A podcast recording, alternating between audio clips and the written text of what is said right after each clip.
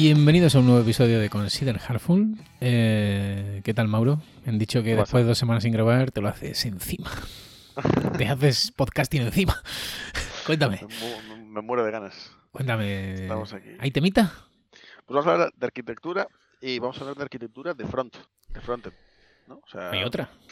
eh, pero antes de, antes de meternos ahí a tope en el meollo y tal, ¿no? Queríamos ver si llegamos a un acuerdo o por lo menos, no sé, eh, partir de explicar qué es para, qué significa para nosotros arquitectura. Arquitectura. Qué buena pregunta, tío. Y tú me lo ¿Quieres preguntas mientras clavas en mi pupila. No, en tu en mi pupila, tu pupila azul. Arquitectura eres tú, Mauro. Ay, pues eh, como te decía, como te decía antiguamente, eh, en el, en el pre-podcast, eh, me hace gracia la pregunta porque, porque de un tiempo a esta parte vengo haciendo eso que te he comentado, ¿no? Vengo como, toma- como guardándome todas esas definiciones que aparecen en libros, charlas y tal. Y la verdad es que no pueden ser más distintas unas de otras. Y, y me, hace, me hace mucha gracia. Eh, para mí, a ver, como yo siempre he definido la arquitectura, o como yo como yo la, la veo, ¿no? Es, es definir. Es definir los componentes principales, ¿vale? De los artefactos principales, digamos, y cómo se van a cómo se van a relacionar entre ellos, cómo se van a comunicar entre ellos. Eh, luego hay un montón más de cosas, evidentemente. Eh, pero que, se define en una arquitectura. Pero para mí eso es fundamental, yo creo. Vale, sí, a bote pronto. Y tú, que supongo que ya lo tienes más pensado, que ya verías con la pregunta preparada. ¿Qué es para Tampoco, lo tenía, tampoco lo tenía tan pensado, ¿eh? Yo era a ver si tirabas tú y tal. Pero yo el otro día te contaba el rollo este de, de restringir y tal, que ahora estoy muy, eh, muy como hipster que soy, compro, compro muchísimo eso.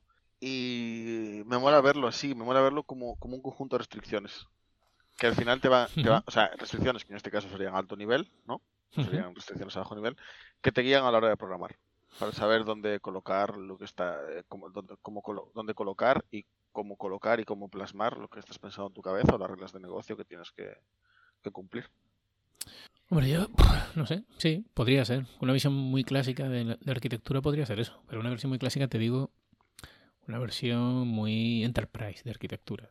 Eh, el arquitecto bajaba con las tablas de la arquitectura y se las daba a los programadores y los programadores pues ya se mataban vivos para poder eh, cumplir esa mierda. Eh, sí, no sé, sea, sí, si me retrotraigo a esos tiempos, pues sí, probablemente la arquitectura eh, al final empezabas pues viendo los requisitos funcionales, los requisitos no funcionales, como eh, cómo moderar todo eso a alto nivel, digamos, y cómo imponer, imponer restricciones para que luego los pobres programadores, que, no- que éramos idiotas, pues no nos saliéramos de, de del espacio que nos daban de creatividad, ¿no? No sé, yo creo que eso se transforma un poco y que ya no está, ya no es así, pero, pero sí, son una serie de patrones, de, no sé, de, de principios que, que van a guiar el desarrollo en general, ¿no? Pero como, claro, o sea, como que lo interesante, me mola mucho este enfoque de como que lo interesante del, del patrón no es el patrón en sí, lo que el patrón te deja hacer, sino lo que no te deja hacer el patrón, ¿sabes? Lo que te restringe el patrón a hacer. Eso es como que ahora mismo como que estoy muy en eso. Probablemente dentro de dos meses me preguntes, "Po- podemos hacer eso. Cada mes un podcast de qué es arquitectura. Yo te traeré una, una definición pues eh, con la Sí. nueva moda que haya en ese momento. Espera, te voy a dar una de, de estas que tengo aquí apuntadas. Que está... Es el conjunto de decisiones que son difíciles de cambiar. Porque tú, pues, pues sí, o vale. Bueno, Pues venga, para adelante. también. Te doy otra, te doy otra. te doy- Es que para que veas, para que veas, la- para que veas lo, lo diferentes que son, ¿no? Razonar sobre el flujo de datos dentro de los diferentes componentes de un sistema software es la idea central de la arquitectura, ¿vale? o sea, es que, ¿a qué puedes decir a eso? Esa frase tú, pues dices, pues vale. ¿Qué es? Eh, Te lo he dicho, si la, es que lo, la- la junta mejor, de, la junta de la trócola. lo mejor es lo que decía Gustavo, el bueno de Gustavo Adolfo Becker. Eh, sí. Vamos Entonces, allá entonces, ¿no? a lo que vamos. Después, de- después de Hostia, este ratito de está costando- divagación, nos está costando arrancar, ¿eh? oh, tú estás sobado, ¿eh? Uf, estoy cansado, estoy más cansado, tío. Pero es el tiempo, es que hacemos el tiempo. ¿eh?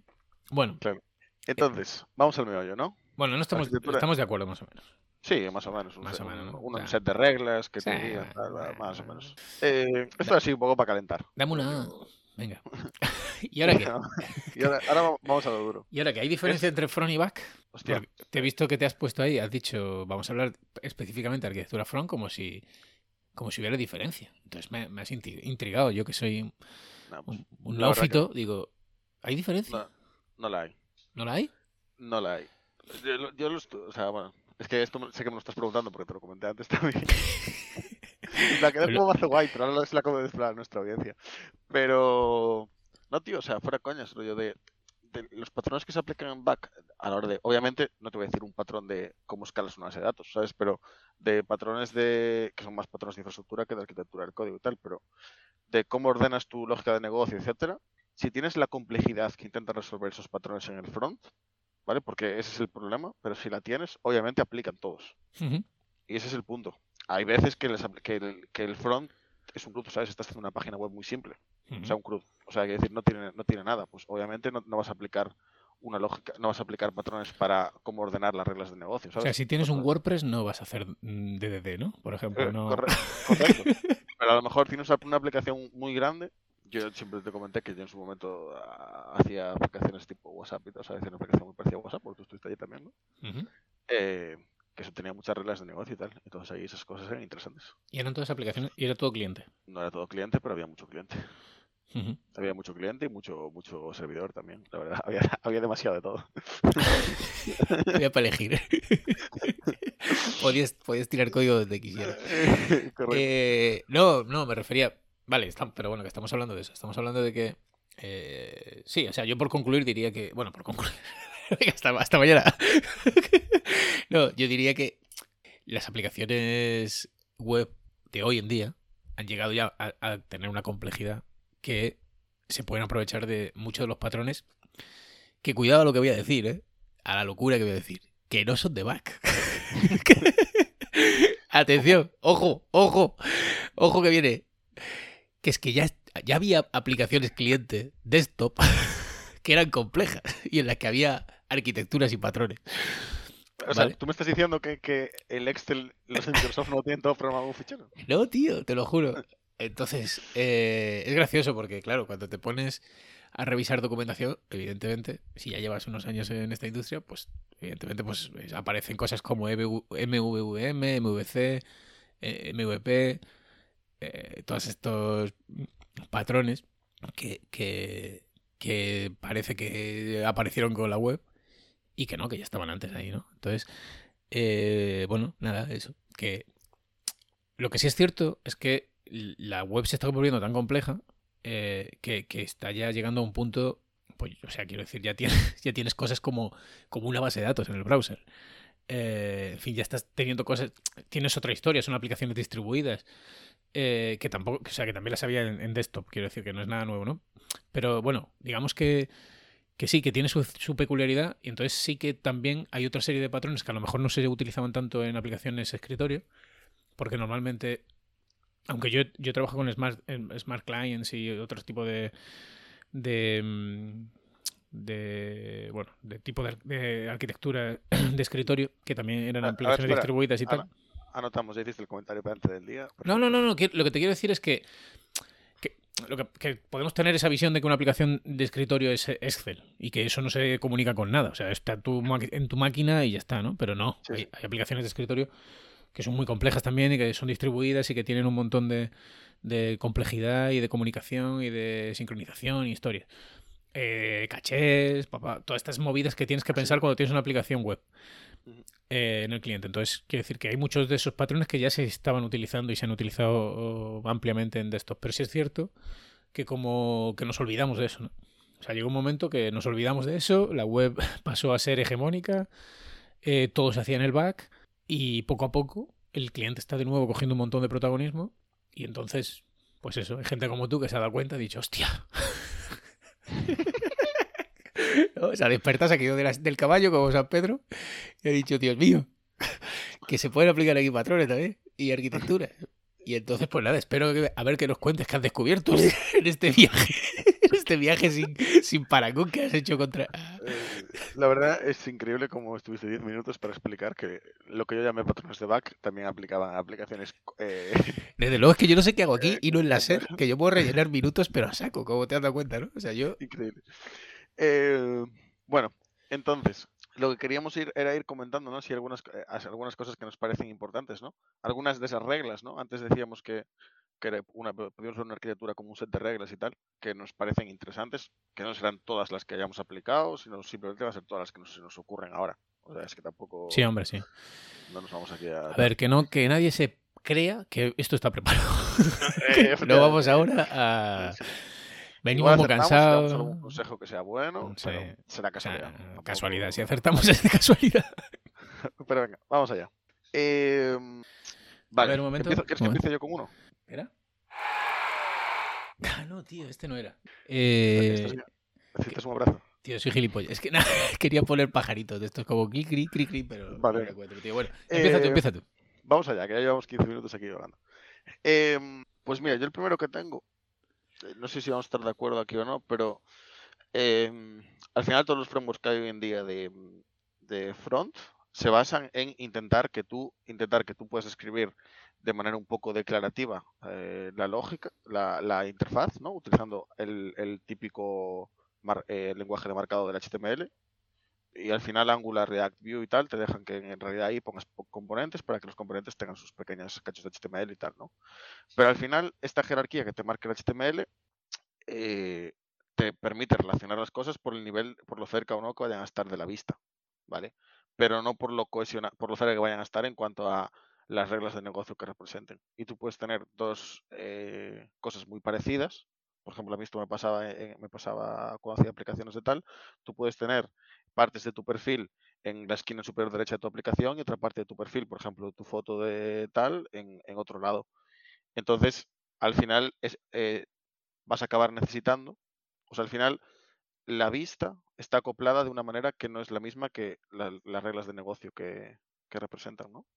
¿Qué opinas de esto? Eh... Hostia, Dios. Es que me he perdido. ¿Qué es lo que quieres? Sí, te he entendido, he entendido lo que dices. O sea, vale, pero que no sé qué, qué, pregunta. ¿Cuál es la pregunta? O sea, Bueno, que, entonces, al final, o sea, esto, esto es una realidad, ¿no? Sí, sí, vale, vale. Probablemente, eh, eh, si tienes estos problemas, la arquitectura te llevará a crear, una, a crear una indirección y tener un sitio donde tengas las reglas de negocio todas del mismo concepto y que los diferentes componentes que estarán alejados entre sí los separen, en vez de llevarte, porque este es el mítico caso que te parece cuando tienes lógica de negocio un componente, ¿no? Tienes cosas en un componente y ahora tienes, tienes, te aparece un caso de uso en el que tienes que ponerse lógica también en, el que en el HTML está como a 28 kilómetros de distancia. Pero hablamos de código duplicado. No de código, este código que no está duplicado, pero te aparece la regla de negocio para duplicarlo o para pensar qué vas a hacer, para compartir esos datos. Entonces al final te lleva normalmente, ¿no? A separar la lógica de negocio de los componentes, ¿no? Vale, sí. Vale. Esto es un patrón de arquitectura, ¿no? Una restricción, una de esas reglas que te puedes marcar si tienes ese problema. Separation of concern, dices. O. O que es, Yo esto, fuera coñas, como lo veo, es que esto sé que lo estuvimos hablando en estos días y tal, pero yo esto lo veo más como el problema que en backend eh, resuelve la arquitectura hexagonal. Que es que tú tengas tu aplicación y está totalmente separada de la vista y de los problemas que tenga la vista para representarse, etcétera. Porque eso además tiene, tiene otra ventaja que ya no solo es. O sea, eso tiene una, si tú tienes una capa de aplicación consumible en cualquier parte por la aplicación, es bueno desde el punto de vista de que ya te ya el problema que tienes de que a lo mejor tienes dos partes de la vista que consumen la misma lógica y están muy separadas, ya lo arreglas, pero también arreglas el problema de que luego como la vista representa esa lógica y te la tienes separada. Es bastante controvertido eso, pero mm, quiero decir, hay, por ejemplo, no sé si... Yo de esto sé muy poco, ¿vale? O sea, ni puto caso me hagáis, pero creo que los microfrontends va, precisamente van por otro lado. Creo que no, que no van por ahí. Eh, y, hace poco estuve viendo otra arquitectura de, de Jeffrey Bogart, creo que se llama. O Jimmy Bogart, no lo sé. Bueno, es un, es un programador de .NET que sigo desde hace mucho tiempo. Y planteaba una arquitectura parecida, como em, dividir los casos de uso en slice y que ser independientes unos de otros. Y, ¿sabes? Y no tener como que tienes un montón de aplicaciones pequeñitas, ¿no? rollo como microservicios, pero no sé. Eh, sí, eh, quiero decir, es una opción, sí. O sea, tú puedes, a mí también me gustan las arquitecturas hexagonales, o sea, el rollo de tener tu dominio eh, con una serie de reglas, pues eso, de dependencias y tal, y, que, y cómo se modela eso y tal, y que eh, la informa, o sea, le preguntas cosas, ¿no? A tu dominio o le, o le, o le comunicas cosas, ¿no? Mediante comandos y queries, por ejemplo, que eso es otro patrón que no sé si ibas a, a mencionar o no, pero Pues puede ser que caiga por ahí. Pues claro, ese tipo de arquitectura a mí me gusta. Eh, esa, esa arquitectura, no sé si la pregunta de si esa arquitectura aplica bien en front, si, es una pregunta o, o simplemente que a ti te parece que aplica bien en front. No, a mí, Eh, a mí me parece que aplica. O sea que en general, eh, eso, el, eh, en el front, por el HTML, o sea, por HTML no, y porque en general pones las cosas cerca o lejos, por lo cerca o lejos que estén en la vista, y luego siempre te va a pasar que tú quieres ejecutar reglas de negocio que Ujú. necesiten datos que tienen que estar mucho más cohesionados y cerca unos de otros por la propia regla de negocio que representa. Entonces, si, los, si tienes esa- esas reglas de negocio dentro del componente, cuando quieras repartirla a componentes que están muy separados, vas a tener un problema. Sí, o sea, yo, bueno, en general, ¿no? Que, que es buena idea sacar, o sea, que los componentes no contengan eh, lógica de negocio, básicamente. que la vista no contenga regla- eh, lógica de negocio. Sí, eh, estoy de acuerdo, ¿no? Sí. Sin más, o sea, no. se trata de esto, el podcast de hoy, ¿no? De mencionar eh, puntos sobre esto. A mí me Sí. parece el más básico, el primero que puede saltar. El primero que puede saltar. Es que no sé, para mí no me parece el más básico porque creo que hay cosas. O sea, puede que sí que sea el más básico, es que no lo sé. Eh, quiero decir, porque tú ahí ya estás tomando una. dec- Estás tomando como, como muchas decisiones, ¿no? O sea, al final. eh, por ejemplo, eh, tú no has dicho si tenemos un. un- tú, tú has decidido usar componentes o no, o no usar componentes. Eso es una decisión. Eh, Pero, quiero decir, es, lo que, es por lo que empezaba hablando. ¿Qué framework hay hoy en día que no tenga componentes? De los tres, o sea, de los tres principales, todos tienen eh, de- si- Vue, React y el otro. eh, Angular. Pero ya no sé si Angular son módulos, ¿no? Creo que no sé si no sé si, si, si aplica una arquitectura de componentes en Angular. No la conozco, no lo controlo tanto, ¿eh? pero Creo que sí. ¿tú crees que sí? O sea, yo lo, poco que usé, sí, al final, o sea, al final tienes un lenguaje de, de- una, tienes una plantilla y que donde vas separando por componentes y tal, utilizando directivas y eso. Vale, bueno, independientemente, o sea, no quiero decir, no hace falta, tú te puedes montar tu película. No- no es Vale. que- pero vale, que si hablamos de sí, sí. si hablamos de React, eh, vale, damos por hecho que vas a usar componentes y que vas a dividir tus componentes. Hay otra pregunta que te voy a hacer. O sea, cosas que yo me, me planteo cuando, cuando voy a... Cuando, cua- yo trabajo con un montón de aplicaciones en React, ¿vale? Y siempre eh, hay cosas que dudas. Porque una cosa que yo quiero que quede clara en este podcast es que no hay una solución eh, perfecta. Quiero decir, siempre... Esto es una obviedad, evidentemente. No, vamos a menospreciar nuestra audiencia. Todo el mundo lo sabe, pero para que para dejármelo yo a mí mismo claro, ¿vale? O sea, siempre estamos haciendo trade-off. Siempre estamos pues eligiendo entre una cosa y otra. Entonces, por ejemplo, lo que tú has dicho. Hay gente, o, bueno, tú habrás oído hablar de este, de este patrón, no patrón, pero de esta historia de hasta que no se repita tres veces, ¿no? Como que no es código duplicado, ¿vale? O no es un concepto duplicado, si no lo he usado tres veces en el mismo sitio. sí. Pues pues hay gente que, tiene esa visión. Y no es incorrecta, quiero decir, es su, es su trade-off, ¿vale?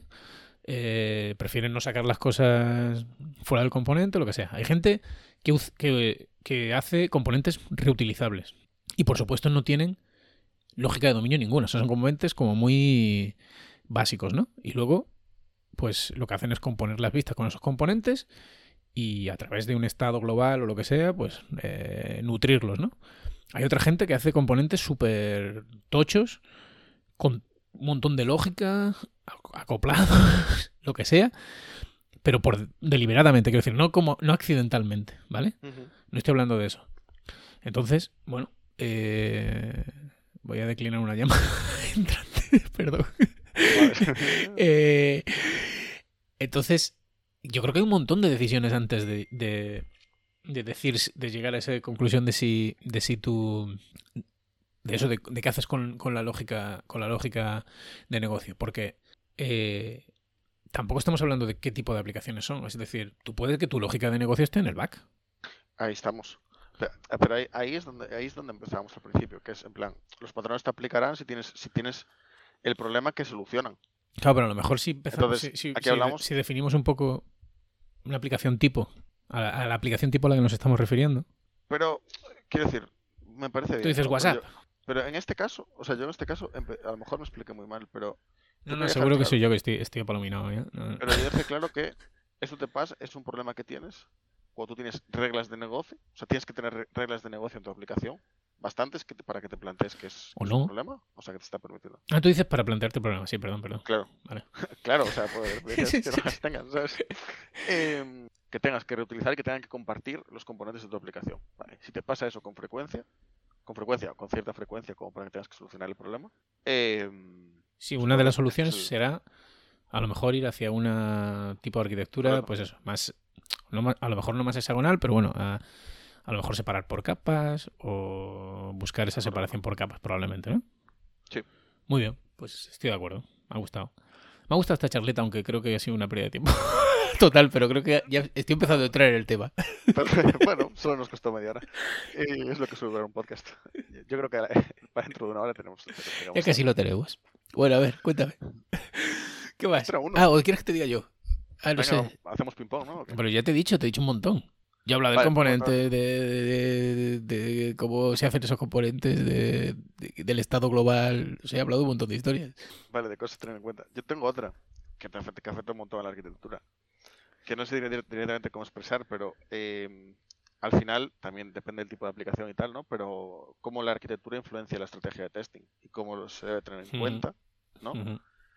Para, para entender o para mejorar la suite de test, etcétera, ¿no? Porque esto también lo hablábamos estos días, ¿no? ¿Qué, qué aspectos hay importantes ahora tener en cuenta una- de una suite de testing, David? Tú que te lo sabes de memoria. ¿Qué, qué ¿Qué aspecto? cosas, qué cosas eh, son guays de una suite? Ahí de voy, ahí voy, ahí voy. ¿Qué cosas mides? Ahí voy, ahí voy, ahí voy. ahí voy. Resistentes al refactor, detección de regresiones y velocidad. Y velocidad, correcto. Ahí estamos. Las tres R's. Las tres R's. no- no son R's. No son R's, pero bueno, en algún idioma seguro que sí. Hay que empezar a buscar eslogans para todo. A ver si damos el pelotazo una vez. Em, Vale. ¿Y perfecto. No, sí, sí, está claro. Entonces, em, no, em, ¿Tú consideras que una arquitectura, eh, a lo mejor te desvío, ¿eh? pero, pero bueno, vamos a hacer una charla más fluida porque te veo, te veo como muy que quieres tú ahí con tu guion de mierda. No te, constreñido. no te voy a dejar llegar a tu que, que toques los cinco puntos de mierda que tienes. Ya, ya veremos. ¿Tú crees que una arquitectura tiene que definir una estrategia de testing? Hostia, yo, o sea, una cosa de la que estoy. Voy a, voy a empezar a responder cosas. Una cosa de la que estoy seguro es que la arquitectura condiciona la estrategia de testing. Entonces, eso entiendo que, que responde a que sí a tu pregunta. Yo también, ¿eh? Yo suelo hacerlo. Ta- también como siempre, o sea que no hay, no hay líneas O sea, rojas, tal, pero no diría, pero- no diría que yo cojo, defino la arquitectura y después defino una estrategia de testing. Pero normalmente los tests es una cosa que me preocupa mucho porque ¿no? Te ayudan a tener feedback si lo que estás haciendo está bien y tal. Y la dev experience y tal te la puede condicionar mucho que sean lentos o que tengas que tardar mucho tiempo en refactorizarlos y tal. Entonces al final, estos olores que te van llegando te condicionan un montón a la hora de tomar decisiones porque es súper importante porque es lo que te va a permitir ir rápido o no. Plan, Ir o sea, seguro. tener un ritmo, más que ir rápido, tener un ritmo sostenible, ¿no? Entonces, claro, y ahí también depende mucho del tipo de aplicación, ¿verdad? De front, pues puedes tener ahí estrategias de testing distintas. Sí, sí, de eso Yo podríamos aquí- hacer un capítulo también, Vale. un día, Yo- pero... Yo tenía un punto de eso y tal, pero sí, igual da para media hora hablar de eso solo. Da para capítulo, da para capítulo. Eh, entonces, eh, vale, sí, sí, estoy de acuerdo. Eh, ¿Qué decías? Ah, que sí te condiciona muchísimo, te condiciona muchísimo. De hecho, la gran, para mí el gran problema de, o casi todos los problemas de una, de test que son difíciles de hacer, que son lentos, es un mal diseño. Casi siempre. Estoy de acuerdo. Y, y joder, claro, hablar así muy genérico, ¿no? Eh, pues se lo dices a cualquiera y te dirá así, tu, tu puta madre. pues sí, porque tú lo digas. Pero, pero es verdad, o sea, es mi experiencia. Mi experiencia es que siempre que me cuesta mucho hacer un test de vista, tal, es muy lento, tiene muchísimo código de inicialización o hay que tener en cuenta un montón de cosas. o, eh, normalmente es porque no están bien diseñados. Los componentes son muy complejos, tienen mucha lógica, tienen mucho estado. no De sé, nuevo, hay que hacer el disclaimer de los trade-offs, ¿no? claro. Pero porque es en plan, a veces tú prefieres que un test sea costoso de hacer y tal, y está bien.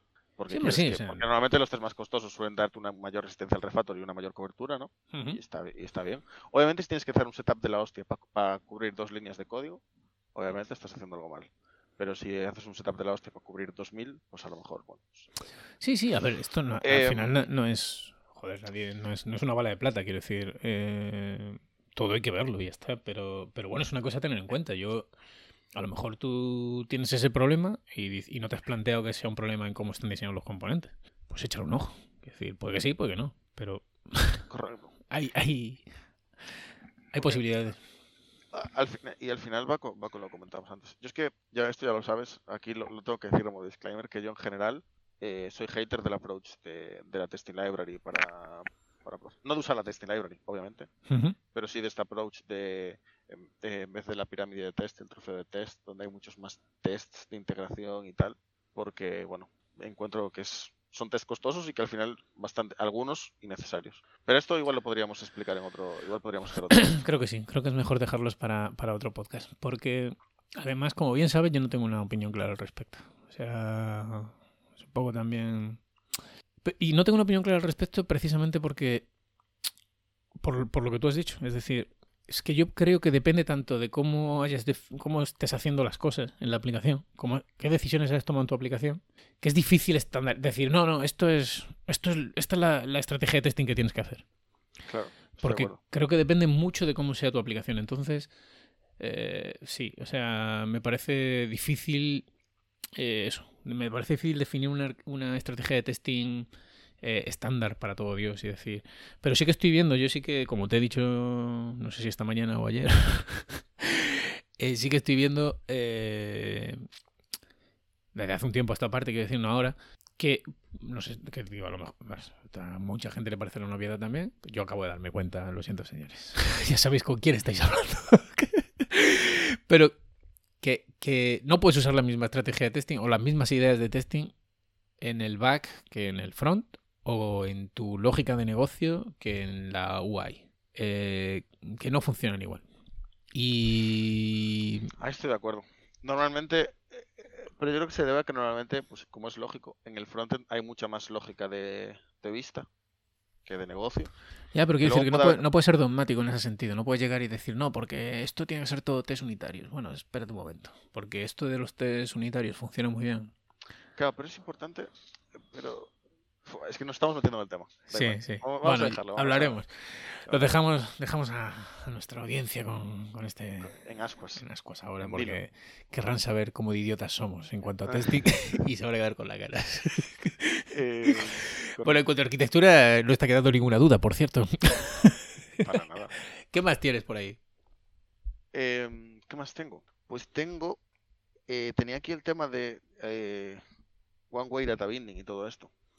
No sé muy bien cómo introducirlo, pero Sí. que es el Arquitecturas unidireccionales, creo que se lo llaman. Co- Correcto. Eh, Sí. Esto en general suele ser importante, aunque también plantea, pues eso, plantea cierta separación, ¿no? Entre los, si estás en componentes, entre los componentes y las reglas de negocio y tal, ¿no? Para cumplir. Para mí fue una antes y un después. Eh, yo también. Me lo explicaste tú, ¿eh? Me acuerdo el día que me lo explicaste.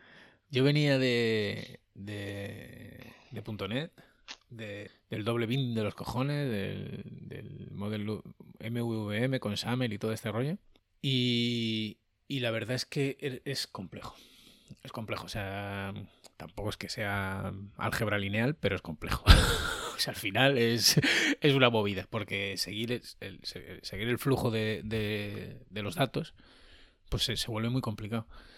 Encima, eh, esos, esos doble bindings son configurables. O sea, tú puedes configurar que el doble binding sea solo una, solo una dirección, las dos direcciones, que eh, no sé qué, cuando- ya no me acuerdo, ¿eh? pero me acuerdo que podías configurar ahí historias.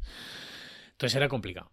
Y yo cuando la primera vez que vi Flux, porque claro, yo ya estaba programando en React, creo, no me acuerdo bien. No, en React no. No, yo es- que creo...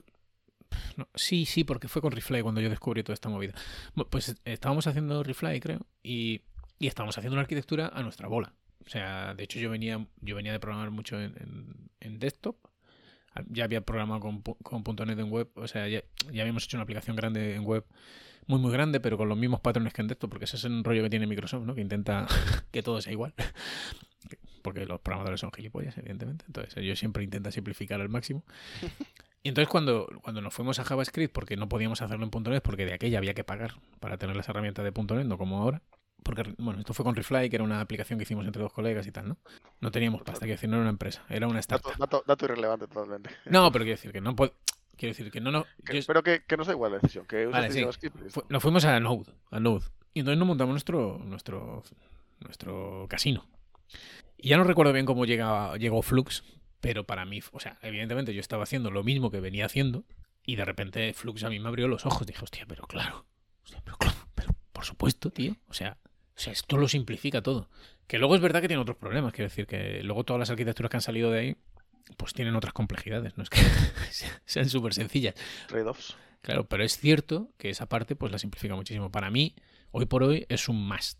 O sea, eh, yo es, eso puede ser de las únicas cosas que tengo claras. Quiero decir que, que, que hay que ir ahí. Hay que ir a una, a una arquitectura. Por ejemplo, a mí eso es una cosa que no me gusta de Angular. Que no sé si ahora Angular es unidireccional o no, pero ni idea, porque como hace muchísimo que no lo veo. Pero yo recuerdo que al principio era muy parecido a, a, a, a ASP.NET. Tenía doble binding, tenía un montón de historia, bueno, Sí. era muy complicado.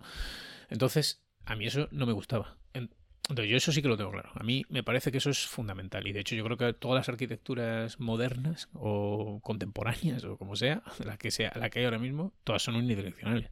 Eh, exceptuando Angular, a lo mejor, no sé si hay otra, alguna por ahí, pero creo que todas. O sea, ELM, que es una que. La de. No me acuerdo ahora cómo se llama. Model View Update, creo que se llama, o algo así. Es unidireccional. eh, React, bueno, Reflux, todas las variaciones de Flux son unidireccionales. Vue, yo creo que también es unidireccional. O sea que, vamos. Yo eso, esa parte, ahí yo creo que no hay, no hay discusión. No sé si alguien tendrá discusión. Yo, desde luego, para mí, es acción de X. Y al final, por eso tú, tú decías y tal, o sea, al final el One Way Data Binding y tal suele llevar a, a CQRS, ¿no? Hay como cierta equivalencia. Bueno, eh, no necesariamente. Quiero decir, por ejemplo, Flux no es CQRS. Flux, es que Flux no sé. No lo Flux, Reflux, Redux, Ninguno Redux, es CQRS. Redux está muy inspirado por CQRS. Vamos a ver, en Redux no hay queries. No hay queries, pero sí que tienes, o sea, tienes, tienes, Tú puedes decir O que la parte de las acciones son comandos, ¿vale? Pero la parte de las queries es reactiva. o sea, pero sí tienes una separación que al final, o sea, tienes una segregación entre, entre las acciones y el estado.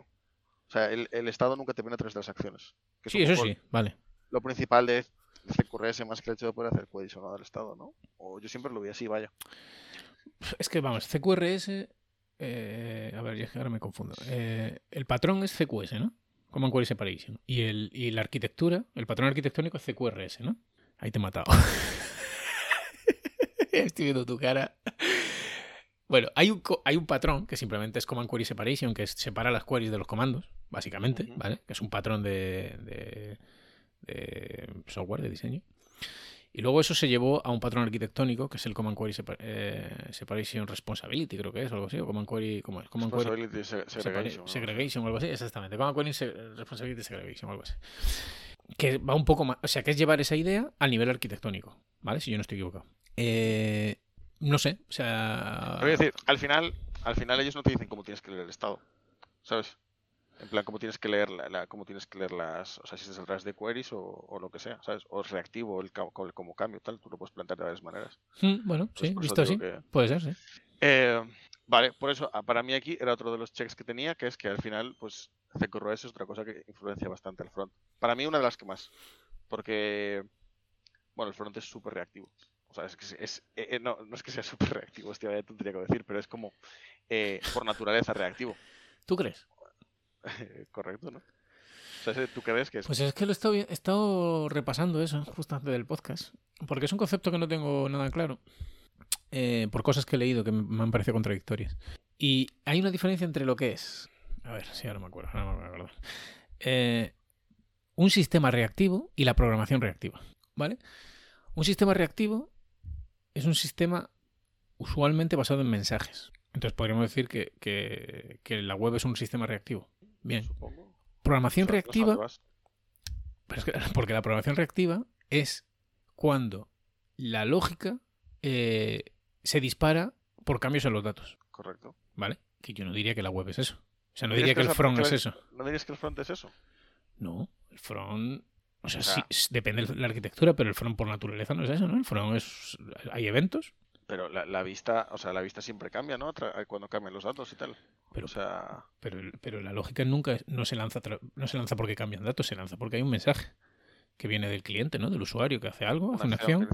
Claro, sí, sí. Creo yo, vamos, o sea, no sé. O sea, te digo, he estado Ah, repasándolo hace un sí, rato. igual, igual utiliza un concepto genérico, la verdad. Y, y me ha sorprendido. No, es que yo también pensaba que era lo mismo. Que coste. Lo que pasa es que digo, hostia, pues eh, claro, porque esto es una cosa que nos pasa mucho en informática, ¿no? Que usamos la misma palabra para siete conceptos distintos Claro. y luego y es un pitote de la hostia. por pues ejemplo, puede, puede ser. por ejemplo, MVC.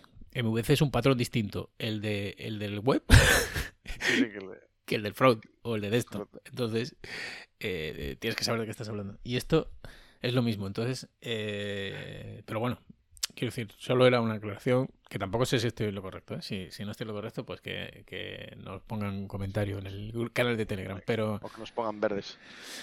Eh, pero yo diría eso, que, que- que esa reacción, esa reacción al, al cambio de los datos, por ejemplo, de un story y tal, que hace Redux, Reflux y todos estos frameworks, eh, vale, es una forma de solventar un problema, pero no es la forma nativa de solventar el problema. De hecho, antes de que ocurriera todo esto, pues eso no había, un- no había- los frameworks no eran reactivos, o sea, era normalmente, ah, bueno, es verdad. O sea, tú puedes ir y actualizar directamente el DOM. todo claro, todo eso.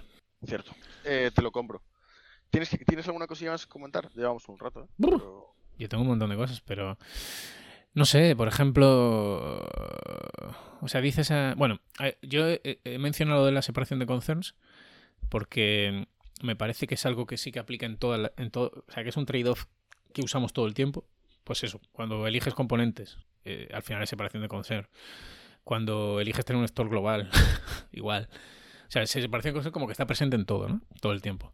Eh, mm, yo sé que hay cosas que te has dejado ahí, eh, que a ti te molan. Eh, he estado viendo, por curiosidad, algún que otro. Algún que otro. Alguna que otra arquitectura repasando, por ejemplo la DLM y tal. Eh, y, y claro, me, me sorprende que no hayan mencionado nada sobre observables y. o, este tipo Bueno, de cosas que- que... a ti te molan tanto.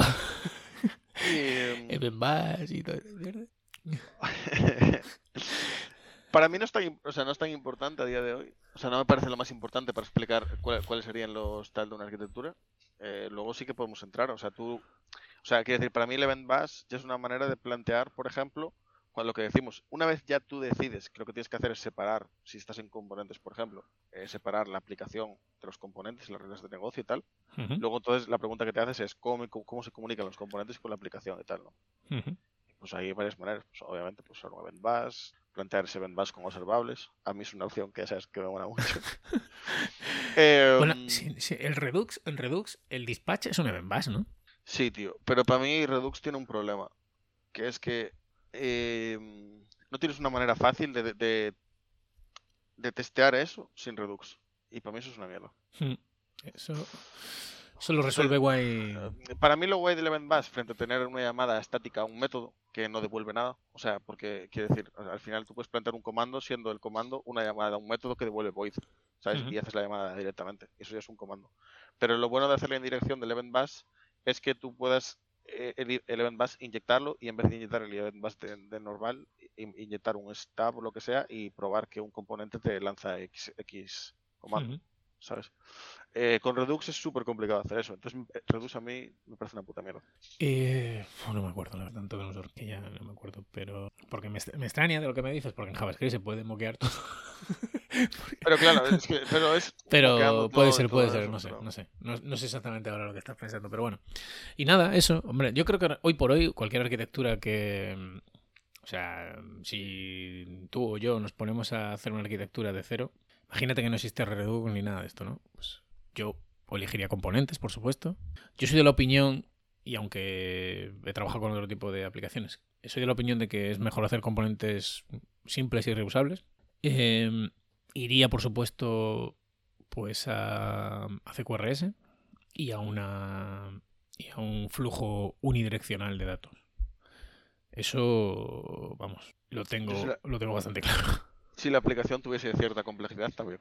Eh, Yo incluso sin cierta complejidad, porque es que no tiene un coste muy alto tampoco. Quiero decir, estos patrones se implementan bastante sencillos. No, no- no es tan- probablemente. no es tampoco. Eh, O sea, estoy de acuerdo. No es tampoco que es que al final, no sé, quiero decir, te dan cierta organización, tal, y no sé, ¿cuál es la alternativa? ¿Meterlo todo dentro del componente? No sé, al final es un poco guarrete igual, ¿no? Y hay un poco lo que tú dices, ¿y cómo testeo esto? Al final me va a dar más lata testearlo que, que y meterle un poquito de, de infraestructura y de cabeza al código, no sé. Bueno, pues hasta aquí el programa de hoy, ¿no? Está bastante, bastante guay al final y bastante mal al principio. Eh, bueno, eh, es una prueba, ¿no? Eh, para ver quién llega y tal. es una gincana. Como siempre, es la, la gincana. Bueno, si habéis llegado hasta aquí, 44 minutos tengo ahí, tío. Uf, no sé si tendré que cortar algo. Eh, pero si habéis llegado hasta aquí, acordaos de que tenemos un canal de Telegram en el que ahora mismo solo tenemos un participante, aparte de nosotros dos. Eh, pero que ahí podéis comentar, podéis criticar. Oh, mamá, adiós, la grabadora. podéis criticar y podéis, podéis eh, corregirnos en todo lo que nos hayamos equivocado. Así que nada, un abrazo y nos vemos. Venga.